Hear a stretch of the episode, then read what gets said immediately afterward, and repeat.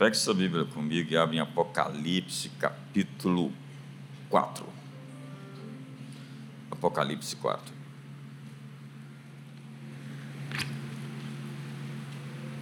Vamos ler as Escrituras dos versos 1 ao 2 somente. Apocalipse, capítulo 4.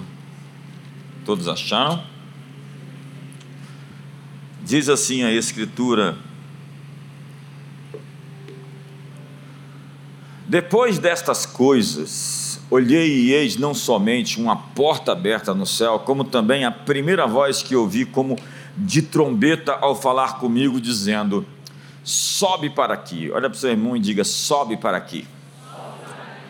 E te mostrarei o que deve acontecer depois dessas coisas. Imediatamente eu me achei em espírito, e eis armado no céu um trono, e no trono alguém sentado.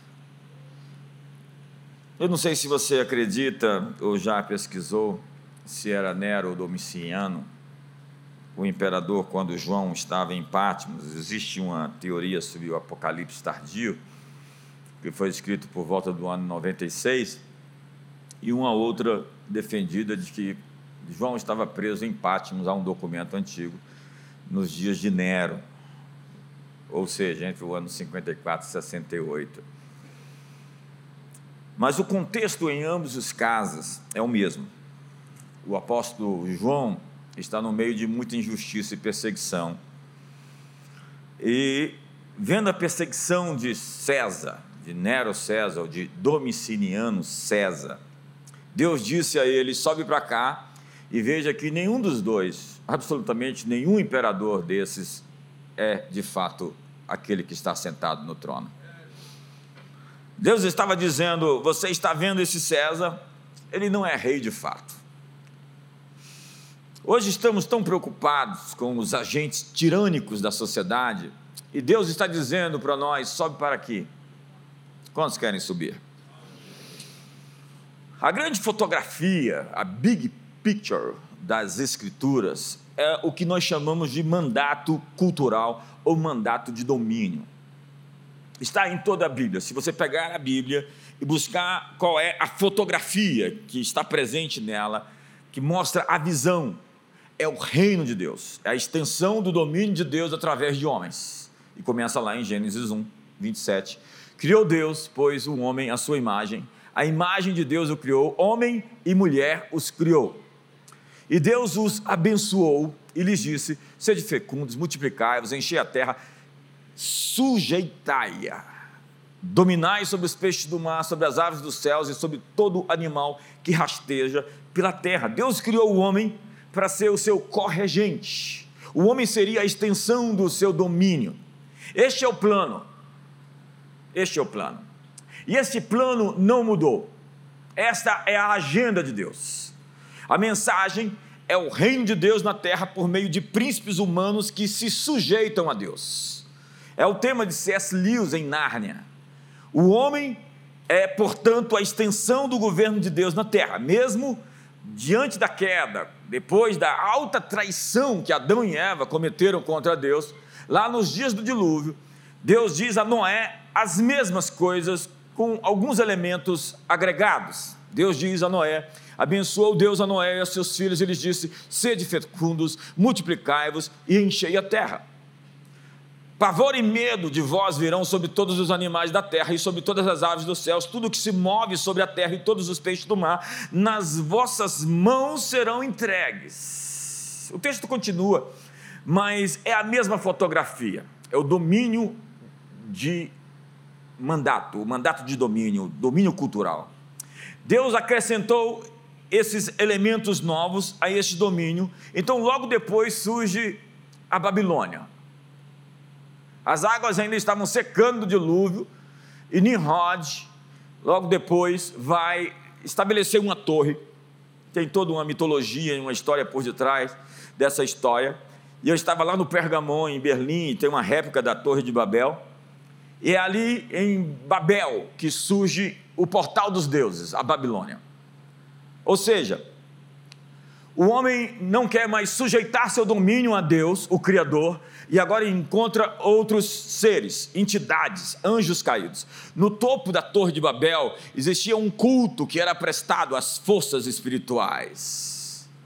Era mais do que uma torre, era um culto que estava sendo prestado. E se nós formos ver, é, representa tudo aquilo que nós estamos vivendo até hoje, a Babilônia e eu tenho um grito no meu peito, que está lá em Apocalipse 18: caiu a grande Babilônia. Então, a partir dali, reinos subversivos aparecem em toda a terra. Deus cria o homem para ele ser o seu corregente, o homem se rebela, encontra outros seres e faz pacto com essas entidades, e agora surgem os faraós, que adoram milhares de deuses e eles mesmos se declaram deuses. Surgem os reis da Mesopotâmia, os Césares, os Quizares. Como eu disse, eu estava lá no Museu Pergamon em Berlim. Você vai para a Turquia comigo esse ano? Nós vamos lá para a Turquia, para as sete igrejas da Ásia, vamos andar de balão, andar não, voar, eu acho. Nós vamos lá na, no mercado, na Raja Sofia, em Istambul. Vai ser incrível. Eu espero que você mude de ideia e vá comigo. E muito me impressionou naquele museu a parte dedicada aos reis divinos da Síria. Sempre foi a mesma história. Eles se achavam deuses. E os desenhos que eles faziam e as esculturas era que eles eram muito grandes, eles se sentiam tão pequenos que eles queriam parecer grandes e diminuíam as pessoas para se sentir maiores. No seu livro, O Declínio e a Queda do Império Romano, o historiador Gibbon disse que a história é pouco mais do que o registro dos crimes, loucuras e infortúnios da humanidade. Déspotas, tiranos, semideuses tentaram na história dominar e escravizar a humanidade. E João está vivendo nesse cenário. Os Césares estão endemoniados e Deus diz a João: sobe para cá e veja quem está no trono. Jesus nasceu nos dias de Augustus, Otaviano Augustus, que foi o primeiro César ou o segundo, depende da perspectiva se você vai achar que Júlio, o César, foi o primeiro César ou não. Otaviano era filho adotivo, sobrinho de Júlio César, que foi morto nas escadarias do Senado romano. Você sabe a história por Caio e Brutus. E a história segue dizendo que Augustus, ou Otaviano, reinou assim que Jesus nasceu. Ele já estava há 27 anos no governo, no domínio, como imperador de Roma, e foi até o ano 14. Tibério César foi o César da época do ministério de Jesus e também da sua morte. Tibérios reinou do ano 14 ao ano 37 AD, ano Domini. Logo depois, lá pelos anos 800, eles vão não mais dizer depois de Cristo, eles vão dizer AD, ano do domínio do nosso Senhor. Que para eles, quando Jesus nasceu, quando ele morreu e ressuscitou, o domínio de Deus começou a crescer no meio dos homens. Essa é uma boa mensagem. Calígula reinou apenas quatro anos. Cláudio, seu substituto, reinou de 41 a 54 AD e provavelmente morreu envenenado. Surge então Nero. Nero ele era maluco, ele mandava as pessoas que ele não gostava se matar. Vai lá e se mata. E ele foi o responsável, segundo Eusébio de Cesareia, que escreveu o livro História Eclesiástica, pela morte de Paulo e de Pedro. Paulo foi decapitado e, segundo Eusébio, foi Pedro crucificado de cabeça para baixo. Nero governa até o ano 68. Então Jerusalém cai dois anos depois, no ano 70, sob domínio agora do imperador Vespasiano, que é o pai do Tito, que depois vai ser imperador, que cerca Jerusalém e toda aquela história de controle, de domínio e da queda da cidade, que vem a ser o, a grande tribulação dos judeus, que está descrita lá no livro de Mateus, capítulo 24. Mas veja, todos esses reis passam, E o império vai continuamente crescendo até ter o seu ápice lá em Adrianos, no ano 135. Você sabe por que aquele jogador Adriano tinha o nome de imperador? Ele foi batizado assim lá em Roma, porque eles estavam falando de Adrianos, o grande imperador romano, lá que dissipou a revolta de Bar Kokhba, Simão Bar Kokhba, que reuniu milhares de judeus. Jesus já tinha dito que se alguém disser que este é o Cristo, eu sou o Cristo, não o cigás. E Akiba, o sumo sacerdote, tinha dito que Simão Bar Kokhba era o Cristo. Os judeus se uniram a ele, foram contra Roma e foram destroçados. Jerusalém trocou de nome e foi proibida qualquer judeu de entrar em Jerusalém e se tornou a Hélia Capitolina e foi a grande diáspora, a chamada dispersão dos judeus ao redor do mundo. A igreja então recebe o Apocalipse como uma mensagem, não uma mensagem de medo, mas uma mensagem de esperança. Deus estava comunicando à igreja, dizendo: Você está vendo esses imperadores e esses governos? Você está vendo a ufania de Roma? Ela vai cair, ela vai acabar. Então, no ano 476, demorou muito, né? Roma cai sobre os bárbaros. Outros reis surgiram, outros imperadores, outros semideuses, outros déspotas, e um a um vão passando. E segundo Paulo, Jesus já está reinando. Lá em 1 Coríntios capítulo 15 diz: convém que ele reina até que todos os seus inimigos sejam postos por escabelo dos seus pés. Então o convite hoje para nós é o mesmo. Sobe para cá, sobe para cá, sobe para aqui. E veja que apesar de eles se acharem deuses, eles são apenas homens.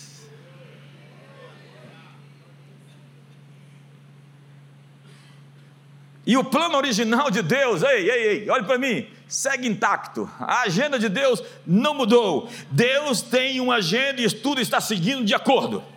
Ele vai levar a história para onde quer. Isaías 46, verso 9, você consegue colocar rápido para mim? Não está no esboço. Isaías 46, verso 9 diz: Lembrai-vos das coisas passadas na antiguidade, que eu sou Deus e não há outro, e eu sou Deus e não há outro semelhante a mim. Que desde o princípio anuncio o que há de acontecer, e desde a antiguidade as coisas que não sucederam. Deus anuncia o que vai acontecer, e Ele vai colocar as mãos para fazer com que isso aconteça. Ou seja, ele termina antes de começar, porque ele diz: vai acontecer isso porque eu vou fazer desse jeito. Não tem o texto. Deus termina antes de começar. Desde a antiguidade as coisas que não sucederam, e digo: o meu conselho permanecerá de pé, eu farei toda a minha vontade. Diga para o seu irmão: a agenda não mudou, o plano está intacto, Deus está agindo, ninguém pode impedi-lo. Agindo Deus, quem impedirá?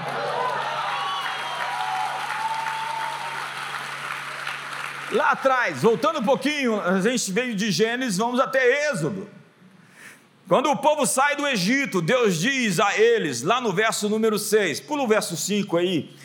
Lá no verso 6 diz: Vós me sereis reino de sacerdotes e nação santa. São essas as palavras que falarás aos filhos de Israel. Deus diz: Eu quero de vocês um rei, um reino de sacerdotes, reis e sacerdotes. Deus não desistiu de que o homem seja seu regente, seu rei, seu príncipe seu mandatário no mundo. Mas um homem caído começou a fazer muitas maluquices. Logo depois, Israel pediu um rei. Deus disse: Vocês são um povo diferente, vocês não vão ter um rei, porque eu sou o rei de vocês. E eles reclamaram e pediram um rei para Deus, e Deus protestou, protestou, disse tudo que ia acontecer com eles, e depois disse: Tá bom, vou dar para vocês um rei. E lhes deu Saul. Você conhece a história? Logo depois de Saul surge a linhagem de Davi. O filho de Davi é o Messias. Da linhagem de Davi vem o rei Messias.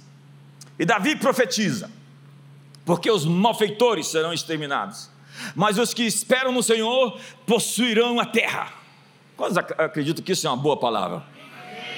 Mais um pouco de tempo, e já não existirá o ímpio. Procurarás o seu lugar e não o acharás. Quantos sabem que essa é uma boa palavra? Mas os mansos herdarão a terra e se deleitarão na abundância de paz. Esse texto parece que não está na Bíblia de alguns.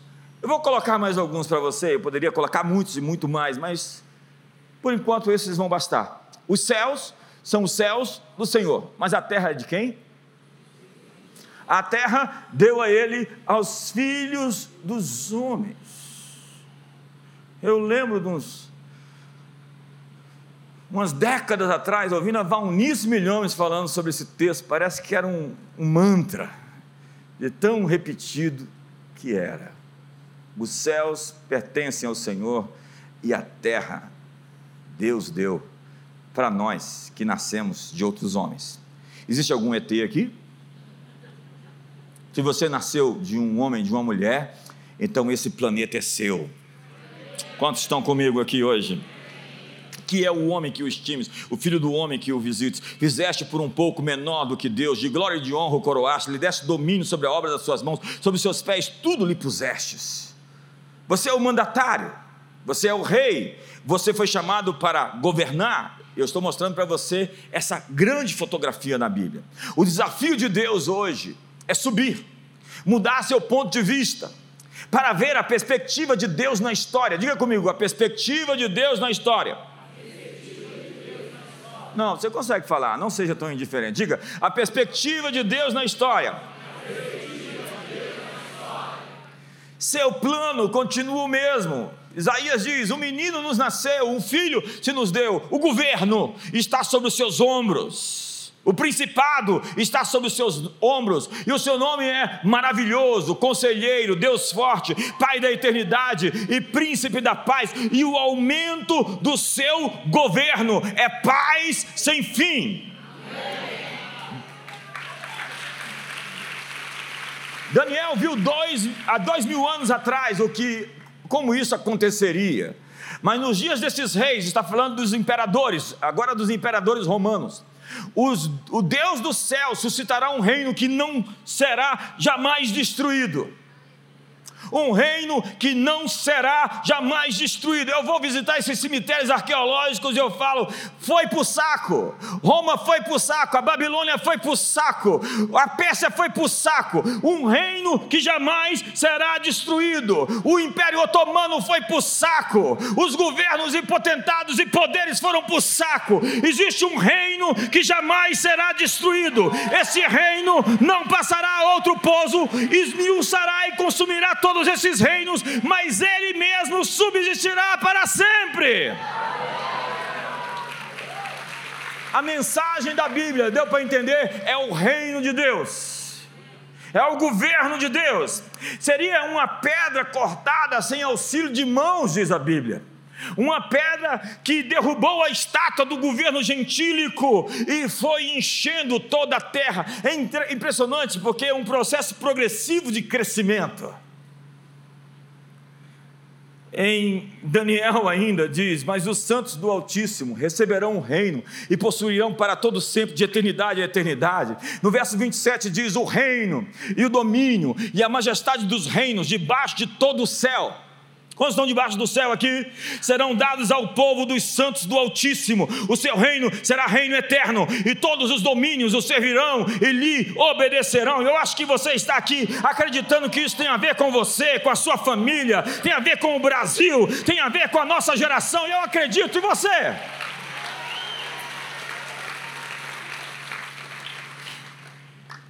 Seu domínio jamais terá fim. Então chegamos ao Novo Testamento.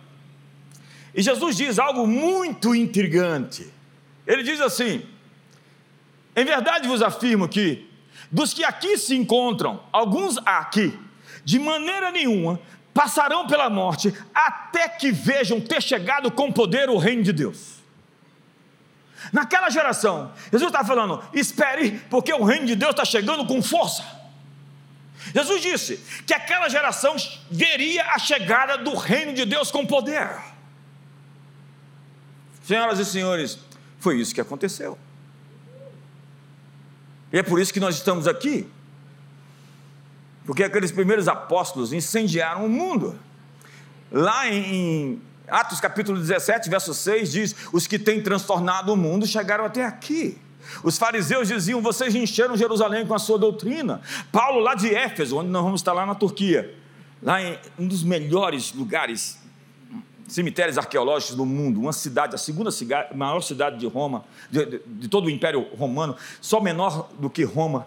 E está tudo muito intacto até hoje lá em Éfeso. E foi a partir de Éfeso que toda a Ásia Menor foi evangelizada quando Paulo estava na escola de Tirano. É incrível como o evangelho floresceu. Aquela mensagem que saiu lá da empoeirada Judéia, conquistou o mundo inteiro e chegou até Brasília, o Distrito Federal. Como isso aconteceu? O reino de Deus chegou com poder.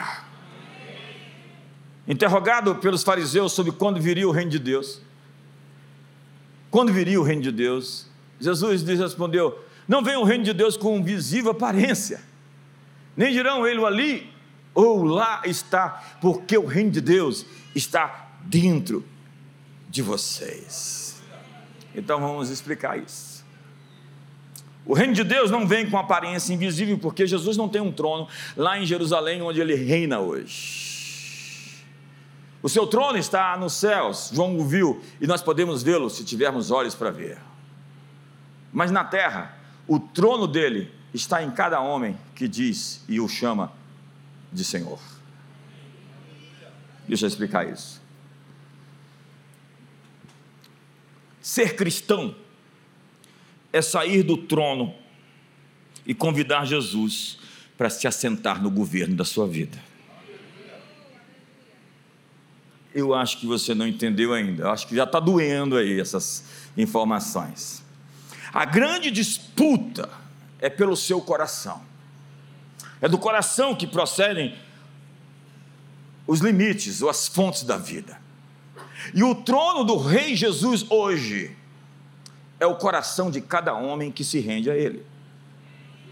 Sim, o reino de Deus veio destronar o homem do seu trono, do seu coração.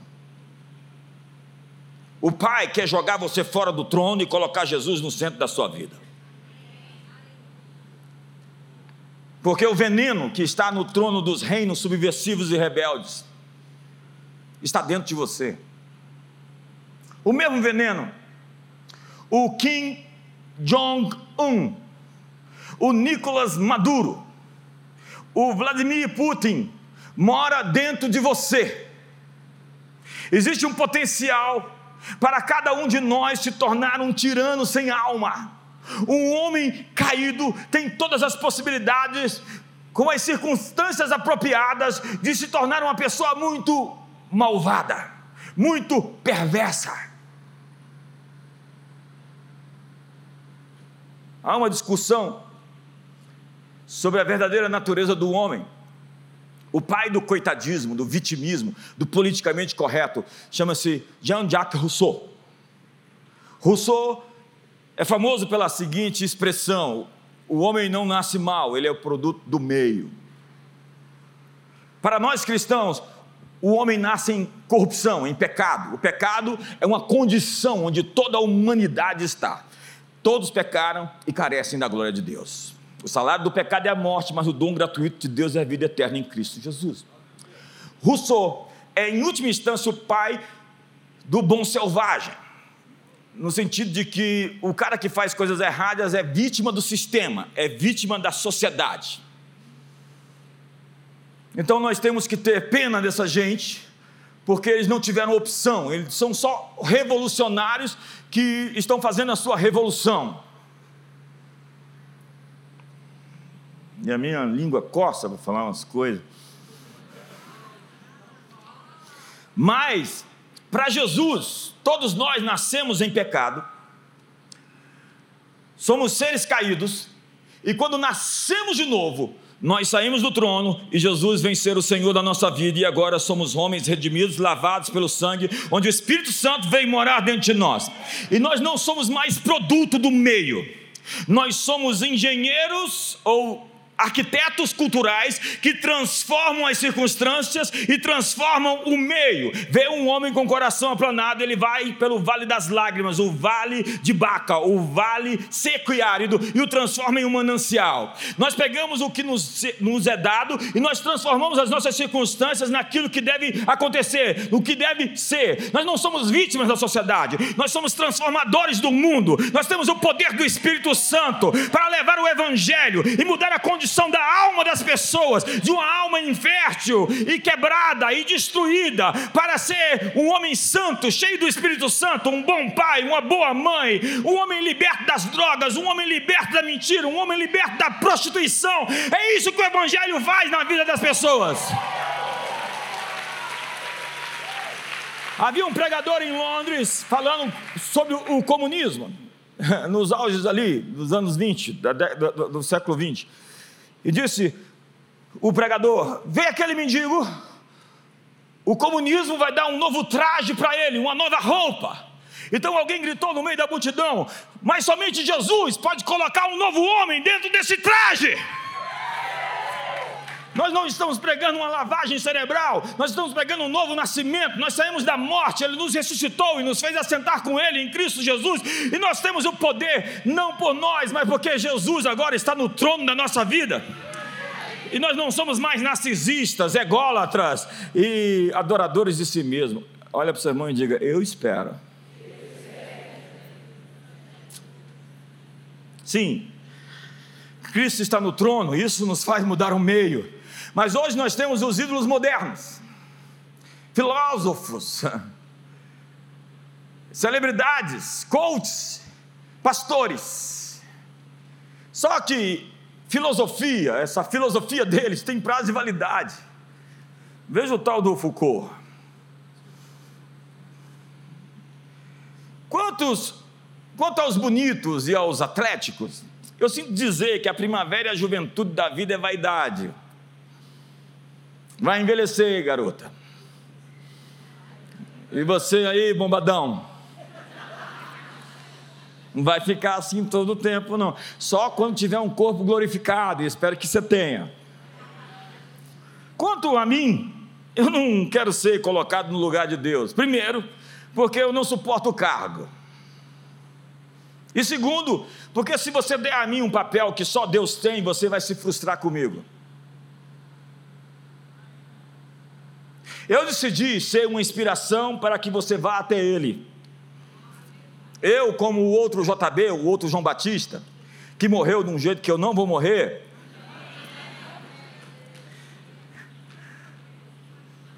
Eu somente quero preparar o caminho do Senhor para que você possa alcançá-lo. E eu, eu não estou aqui no meu próprio nome. Eu vim aqui essa noite em o nome do Senhor dos Exércitos. Eu vim proclamar o seu domínio, o seu governo, declarando: venha o teu reino, faça-se aqui na terra como no céu, nas suas circunstâncias. E quando o reino de Deus chega, Jesus disse: Se eu expulso o demônio pelos dedos de Deus, pelo dedo de Deus, certamente o reino de Deus é chegado. Então, quando o reino de Deus chega, as opressões vão sair da sua vida, e as doenças vão ser curadas, e as cadeias vão cair, e você vai se ver livre, e você vai poder até sair do trono aí da sua vida. Espera. Agora nós chegamos na segunda parte dessa mensagem. Surge então um impasse uma pergunta, um questionamento, uma indagação. Qual é o sentido da história? Qual é o sentido da vida? Então chegamos ao próximo capítulo, logo depois do capítulo que lemos, que diz: Vi eu, João, na mão direita daquele que estava sentado no trono, um livro escrito por dentro e por fora. Ei, ele tem um livro na mão, ele tem uma agenda, e de todo selado com sete selos. Os selos são para que, quando o governante for receber a mensagem, se saiba que somente ele pode abrir. Vi também um anjo forte. Eu acho que todo anjo é forte. Então, quando fala que o anjo é forte, é porque ele é forte mesmo. Quantos estão precisando um anjo forte aí na sua vida? Que proclamava em grande voz: Quem é digno de abrir o livro e de lhe desatar os selos. Ora, nem no céu, nem sobre a terra, nem debaixo da terra, nem ninguém podia abrir o livro, nem mesmo olhar para ele. E eu, João, chorava muito, porque ninguém foi achado digno de abrir o livro, nem mesmo de olhar para ele. Um anjo pergunta: quem pode abrir o livro da história? Quem pode conduzir a história ao seu clímax? Que força ou poder pode fazer a história atingir o seu fim? Nero César, Domiciano, Biden, Lula da Silva, não podem levar a história ao seu desfecho nem no céu, nem sobre a terra, nem debaixo da terra, ninguém podia abrir o livro, ninguém capaz de realizar a utopia e felicidade e fraternidade universal. E eu, João, chorava, chorava muito porque ninguém foi achado digno de abrir o livro, nem mesmo de olhar para ele. Nós estamos como João hoje, muitos de nós sem esperança, que não conseguimos subir um pouco mais e ver que existe alguém no trono, e os seus olhos são como chamas de fogo, os seus pés como bronze polido, a sua voz como a voz das muitas águas, o seu cabelo como a alvalão, o seu rosto como o sol na sua força, e na sua coxa está escrito Rei dos Reis e Senhor dos Senhores. Então nós olhamos em volta e bate o desespero, porque não vemos nenhuma solução para o drama, para a dor humana. Na visão cíclica dos antigos gregos, a história não se move para uma meta. Não há uma consumação. Não há redenção, não existe esperança. No existencialismo ateu, a história é uma sucessão de fatos sem significado, onde não há plano, não existe propósito, não há, portanto, esperança. Na novela de Albert Camus, A Praga, a cidade de Oran foi invadida por ratos que trouxeram a temida peste bubônica. O médico e seus associados batalharam até vencer a epidemia. Mas no final do livro, o médico diz: é só uma questão de tempo e os ratos voltarão. O que ele está dizendo é que as coisas não vão mudar. Que nós estamos andando em círculos. E o que é, é o que foi, o que será. A equação é: o que é, é o que foi, o que será. Não há, portanto, um sentido para a história. Os gregos tinham a moira, o destino, aquilo que o oráculo de Delfos de predissesse aconteceria. Não importa quanto você tente evitar o que o oráculo falar, é isso que vai acontecer. É a ideia fatalista de um mundo cíclico preso em uma grande roda. A metáfora da grande roda. As coisas devem retornar à forma como eram. O destino já determinou a direção da história e não há nada a ser feito para mudar isto. Assim a história estaria à deriva como um barco sem leme. E a primeira verdade nobre de Buda é que a vida é sofrimento. E não se deve combater isso. Estamos presos a um ciclo, a um loop cósmico. A solução, portanto, é se resignar, meditar e procurar um nirvana, um nirvana psicológico. A felicidade interior em um estado alterado de consciência. Isso é a mesma coisa de ir para a farmácia, se encher de remédio, se dopar e ver a vida passar.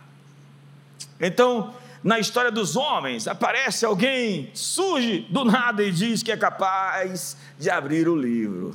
Alguém disse: Não, eu vou abrir o livro. Mas não é o que é digno, é o Hegel, que nos fala sobre o fim da história. A crença num fim predeterminado da história para o qual toda a humanidade caminharia necessariamente, por forças fortuitas, casuais, por forças inanimadas o fim da história seria uma época de plenitude do império da racionalidade da ciência. A ciência com C cedilha, com S, com S. O homem atingiria a maioridade pelo uso da razão. E a descrição do mundo não poderia ser mais transcendente, somente imanente. Não havia nenhum olhar de cima, nenhum trono acima de nós, nenhuma verdade perene ou transcendente, nenhuma meta narrativa. Para Auguste Comte, o fim da história era o estágio positivo ou científico. Para Marx, a sociedade sem classes. Já deu para ver que tudo isso deu muito errado. Após duas sangrentas guerras mundiais e revoluções sem fim, a esperança se foi, acabou. E brota o espírito do tempo, o que o alemão chamava de Zeitgeist. E é Weber, Max Weber, o alemão, o sociólogo, quem escreveu sobre o desencanto do mundo. O desencanto do mundo.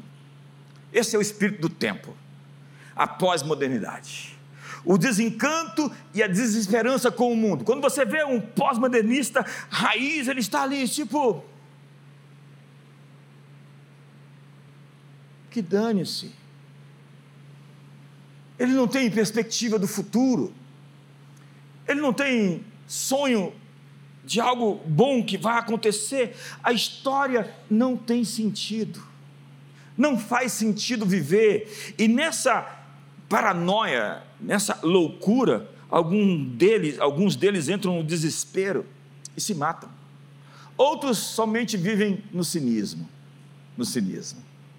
Cinismo é o espírito do tempo. Daí essa gente começa a estudar sobre o propósito da vida e fala: não tem razão para viver. Isso está acontecendo muito na Europa hoje, sabe? Aqui no Brasil tem muita morte por assassinato. Lá na Europa tem muita gente se matando de verdade. A pós-modernidade prometeu colocar o homem de volta no trono de si mesmo. É a luciferização da espécie humana em estágio avançado. Eu olho para algumas pessoas e eu digo: olha, você já está bem avançado, 85%. Já está nascendo até uns chifrinhos e um rabinho. Você está virando o diabinho. Porque satanismo não é adorar Beuzebu, Nosferatus, Asmodeus, Diana, Astarote. Não, satanismo não é adorar o diabo. Satanismo é virar um diabo. É em si mesmado, autocentrado. Eu sentei no trono da minha vida e aqui quem manda sou eu. A propósito, eu sou o juiz final dos meus atos. Meu corpo, minhas regras.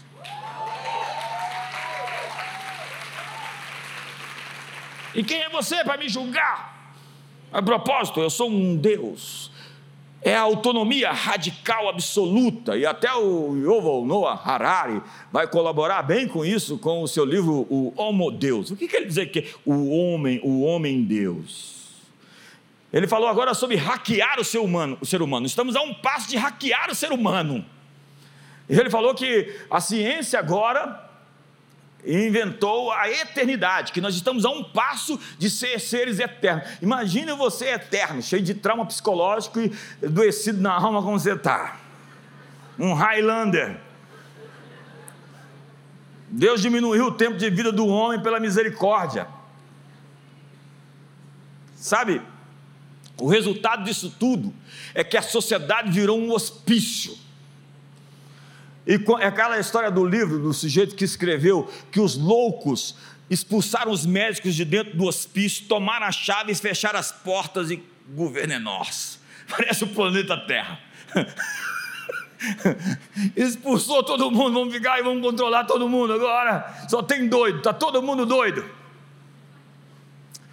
Mas o homem não suporta o fardo de estar no trono. Por isso nós estamos implodindo nós precisamos de um Salvador. Nós precisamos de um Senhor. Mas na ausência de Jesus, nós procuramos por salvadores e senhores no mercado da religião, da política e da cultura pop. E o resultado disso tudo é muita, muita frustração.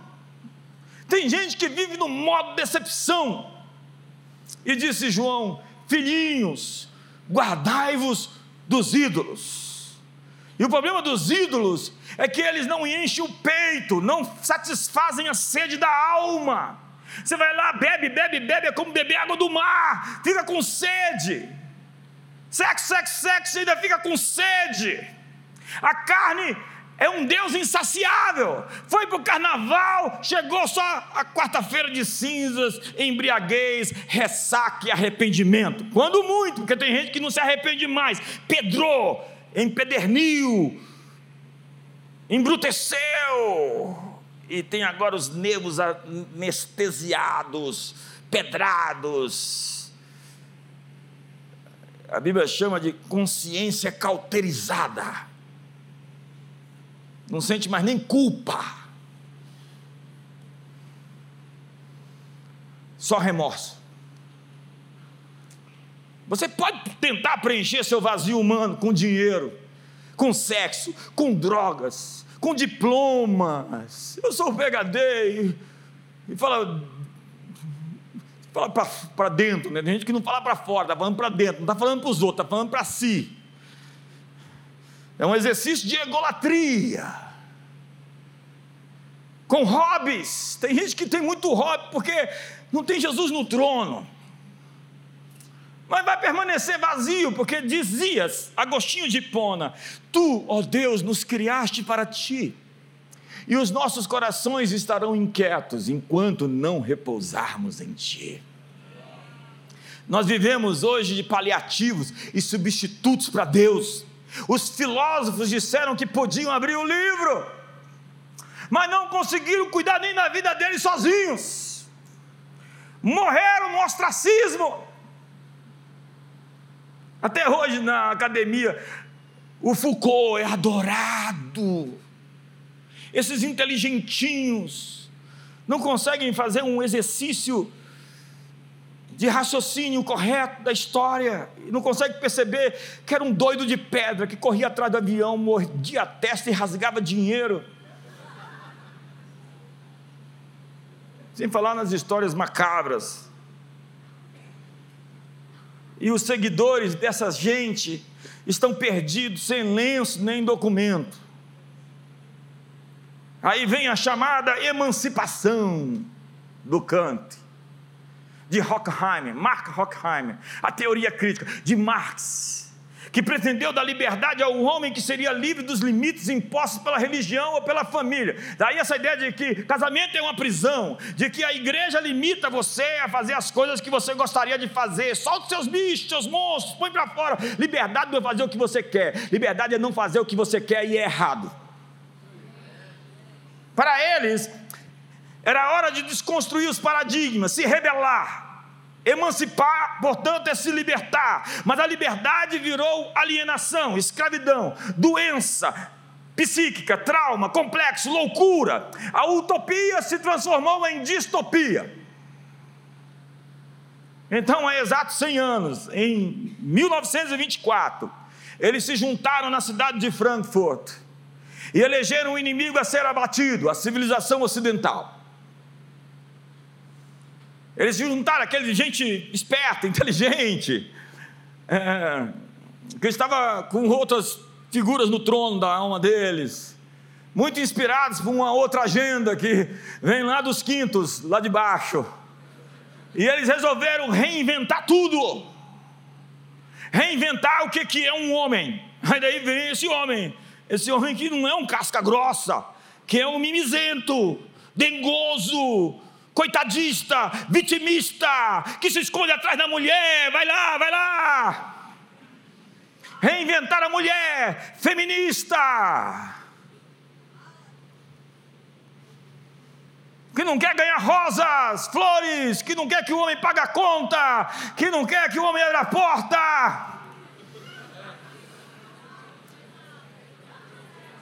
Que diz que os homens são de Marte não, que as mulheres são de Vênus e os homens são do inferno.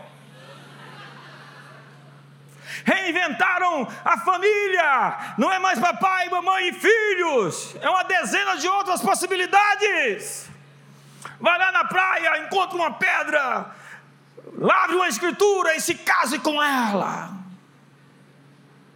É a pansexualidade, é sexo com tudo que se mexe. Isso não é nada novo. Essa rebelião começou no céu, Lúcifer, Satanás. E chegou aqui. A guerra, ela nem se esconde mais, é contra o patriarcado, é contra Deus o Pai. A guerra é contra Deus o Pai. E eles querem reinventar o que, que é a humanidade, reinventar o que nós somos, o que, que é a sociedade, reinventar a linguagem. Não há nada mais absoluto.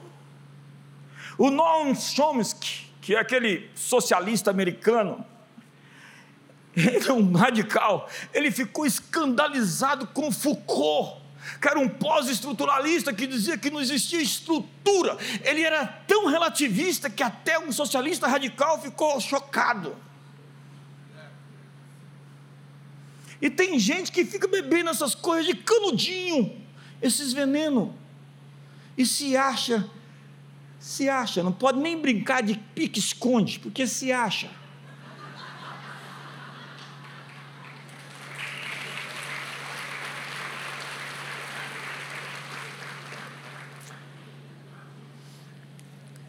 Foi Herbert Marcuse, que elegeu a civilização ocidental como inimigo a ser batido. Se você quer destruir um prédio, pegue a coluna fundamental daquele prédio, como fez Sansão lá no, no templo lá de Dagon, derrubou o, a coluna e o prédio veio abaixo.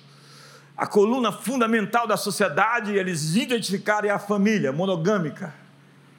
Família monogâmica papai, mamãe e filhos. E se a gente quiser destruir a civilização ocidental, vamos sexualizar os infantes, as crianças.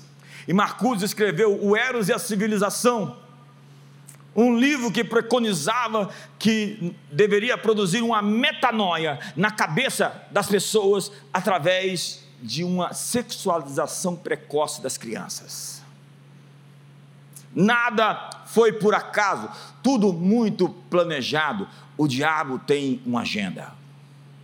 Mas eu vim aqui para te dizer: para de chorar, porque existe alguém que é digno de abrir o livro e desatar os seus selos e levar a história ao seu ponto final. Eu sinto dizer a vocês que é hora de parar de chorar, porque Deus tem um plano, Deus tem uma agenda. Empurra seu irmão e fala: Deus tem um plano. Diga para ele: Deus tem uma agenda meu conselho permanecerá de pé, farei toda a minha vontade. Aí põe a mão no seu irmão e fala: O conselho de Deus para você permanece de pé. Diga para ele: Deus fará toda a sua vontade na sua vida, haja o que houver, poderes, alturas, nada nos separará do amor de Deus que está em Cristo Jesus. Se Deus é por nós, quem será contra nós? Porque nele nós somos somos mais que vencedores em Cristo Jesus e enche o seu peito. Deus tem um plano, Deus tem uma agenda. E prepare-se para ver ele atropelar esse negócio tudo. Ele está vindo.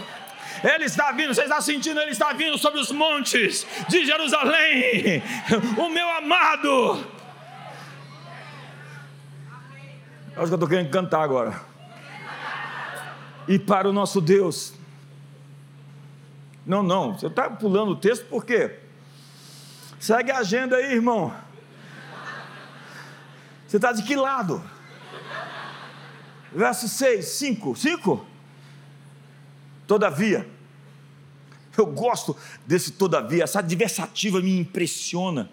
É quando tudo está dando errado e vem assim, Contudo, entretanto, todavia, mais, porém, no entanto, um dos anciãos me disse: Não chores. Ei, ei, não chores. Eis que o leão da tribo de Judá. Podia ser outra tribo, não. Esse Judá tem uma história tão, tão marcada lá em Gênesis 20, 37. Raiz de Davi, esse Davi aí também venceu venceu. Venceu. Venceu. Venceu para abrir o livro e desatar os selos, os seus sete selos.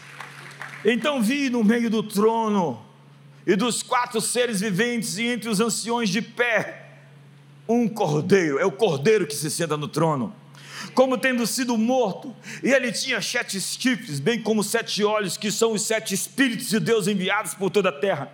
Veio, pois, e tomou o livro da mão direita daquele que estava sentado no trono.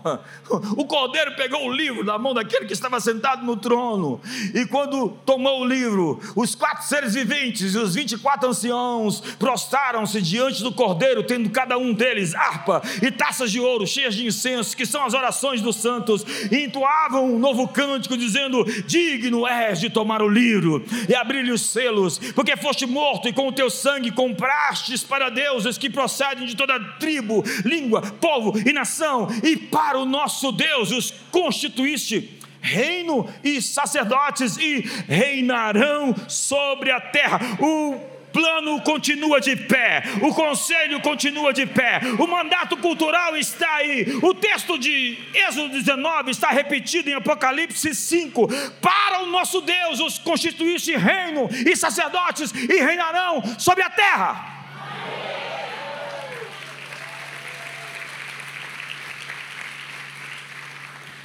Pare de chorar.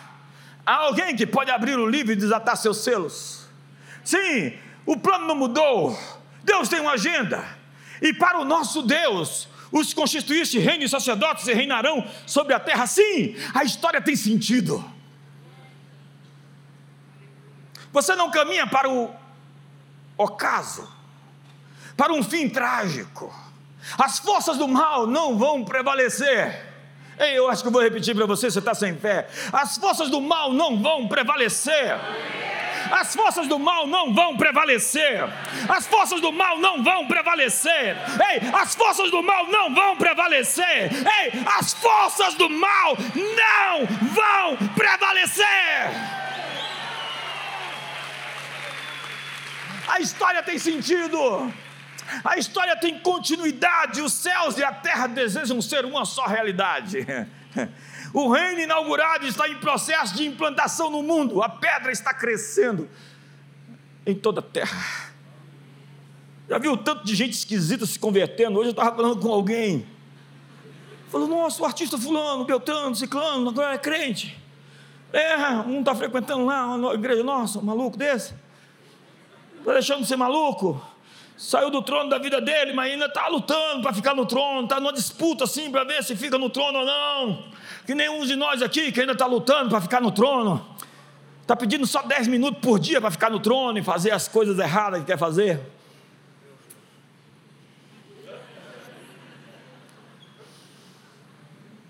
Você já viu tanto de gente que está se convertendo? Antes, lá atrás, décadas atrás, o cristianismo estava nas periferias. Agora ele está nos palácios, nos tribunais. Agora ele está nos mercados. Gente inteligente, gente importante, gente poderosa, gente que pensa, gente cheia do Espírito Santo, gente transformada, gente esquisita e maluca que agora virou maluco de Jesus. Eu tenho um amigo que fica dando um relatório do mundo para mim. Ele fala o que está acontecendo nessas nações que a gente só recebe notícia ruim. Ele diz para nós: o cordeiro está recebendo a recompensa dos seus sacrifícios. Uma pessoa chegou esses dias para mim e falou: Você sabe lá, aquele Partido Comunista Chinês tem um bocado de gente que é dos nossos, que crente que está lá no meio o fermento está levedando a massa. Tem gente nossa em todo lugar. O Cordeiro está trazendo pessoas para o seu reino. As portas do reino estão abertas e milhões estão se convertendo em nosso tempo. Nós estamos vivendo um avivamento. As igrejas estão cheias em todas as cidades. Onde eu vou, existe algo de Deus acontecendo e só está começando.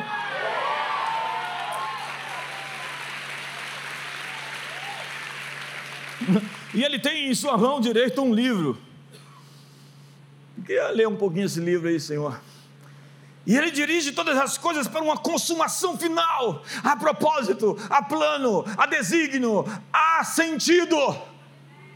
Os selos são postos no livro para garantir que somente o rei abra o seu conteúdo. Quando os selos se abrem, é para mostrar quem está no governo, quem está no comando, quem está no trono. Os céus, diz a Bíblia, vão se enrolar como um pergaminho, e os reis vão dizer, e os homens vão clamar: montes, joguem-se sobre nós, porque nós não aguentamos olhar para aquele que está sentado no trono é Isaías capítulo 25, verso 7. Descobrirá nesse monte o véu que cobre todos os povos e a coberta que cobre todas as nações. É quando esse véu se abre E as pessoas dizem: subimos para cá e estamos vendo que nada do que parece é verdadeiro. Tem alguém de fato no trono das galáxias. O Apocalipse não é sobre o fim das coisas. O juízo não é uma coisa ruim, ele vem para consertar as coisas, colocar tudo em perspectiva. Sim, a história tem sentido e continuidade. O ancião diz no céu: há alguém que pode conduzir a história ao seu fim. Ele conquistou a morte, venceu os poderes infernais. Ele é o leão de Judá, o legítimo descendente da raiz de Davi, e nele tudo se converge. A equação não é mais o que é, é o que foi, o que será. Jesus, chamado Cristo, Filho do Homem, razão de todas as nossas esperanças, derramou o seu sangue para comprar a história humana. O Cordeiro oferecido por todo pecado tem todo o poder e é digno de toda glória. Ele é, ele era, ele há de vir. Então, o clímax da história se apresenta em uma visão. Seu grandioso gran finale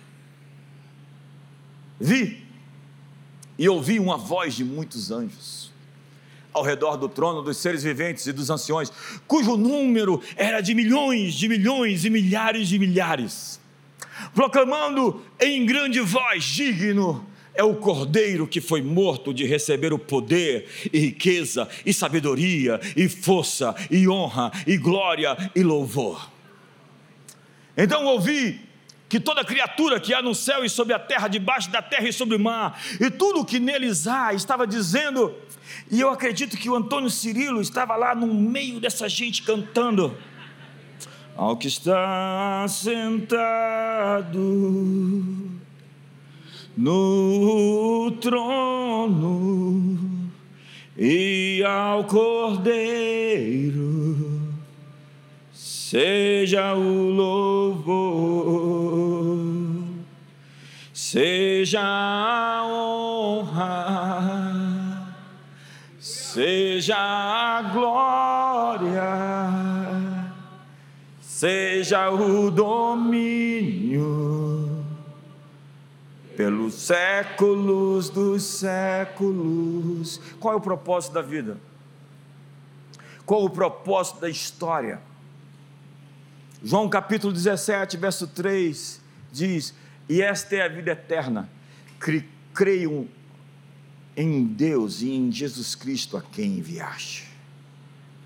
O propósito da vida é seguir a Cristo Jesus, é deixar que Ele seja o Senhor, e Senhor não é apelido. Quer comamos, quer bebamos ou façamos qualquer outra coisa, façamos tudo para a glória de Deus. Diz Isaías que nós nascemos para o louvor da sua glória. Em alguns anos, Macron não será mais presidente, Biden também não, e o Putin será posto à margem da história. Alguns dos poderosos dos nossos dias serão apenas uma nota de rodapé na história. Enquanto isso, o Cordeiro, no meio do trono, reina e diz Isaías: Um rei reinará com justiça, e os filhos do rei também vão governar, e toda iniquidade será cativa, e as portas da maldade serão detidas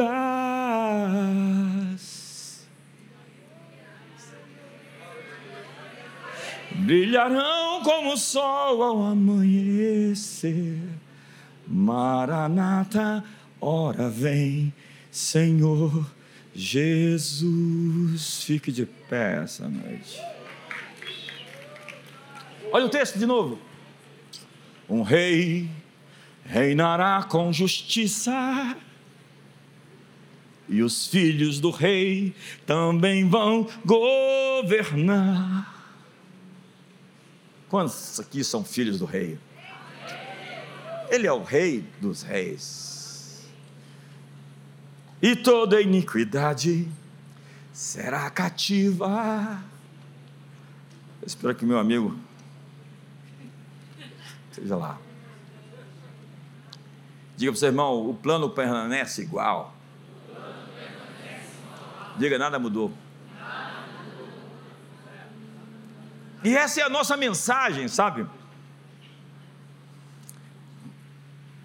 Diz a Bíblia que João, depois de ter sido preso, foi Jesus para a Galiléia, pregando o Evangelho de Deus. E qual era a mensagem do Evangelho de Deus?